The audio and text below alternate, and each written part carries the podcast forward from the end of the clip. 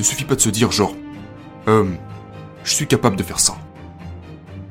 Vous devez pouvoir regarder dans vos archives et réaliser, ouais, j'en suis vraiment capable. C'est ça la confiance. Et cela se construit à travers tous les défis que vous relevez. Mon rêve était la seule chose à laquelle je pensais. Sauf que maintenant, le rêve disparaît. Et maintenant, il est remplacé par cette longue liste de choses à faire. Ce nouveau planning, toutes ces tâches qui doivent être faites.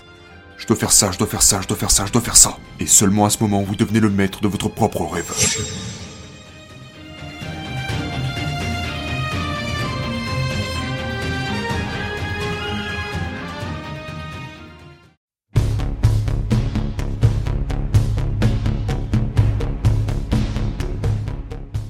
Je crois que nous devons construire notre propre estime. L'estime, c'est comme... Il y a plusieurs sortes d'estime comme... Votre mère qui vous dit de croire en vous-même, et il n'y a rien de mal avec ça, mais il y a aussi l'estime qui se construit.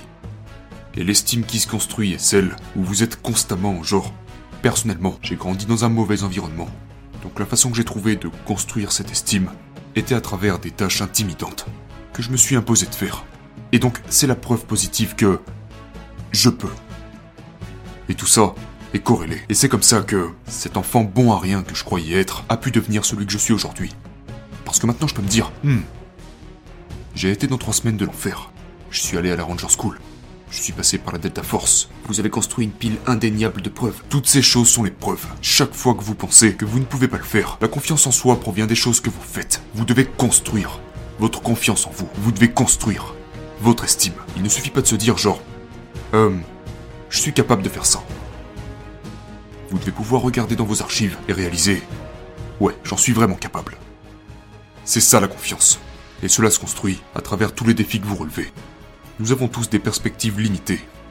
Dans mon cas par exemple, je viens de d'une petite ville dans l'Indiana où il y avait seulement une poignée d'autres familles noires. Et beaucoup de monde dans cette ville.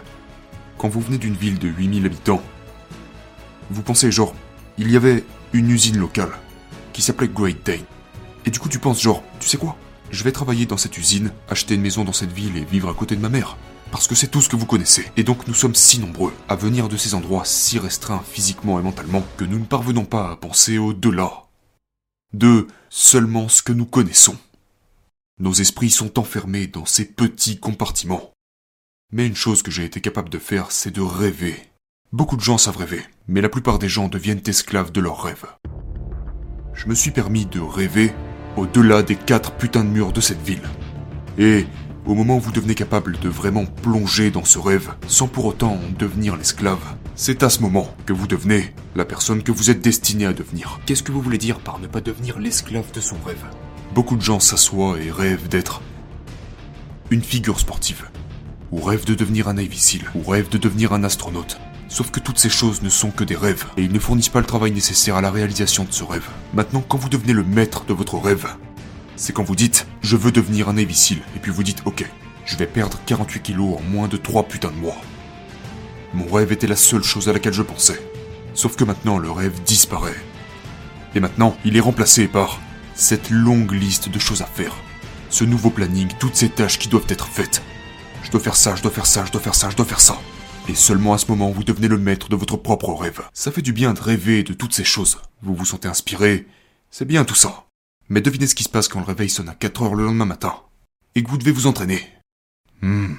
Je n'ai pas envie d'être un Navy aujourd'hui. Je n'ai pas envie d'être...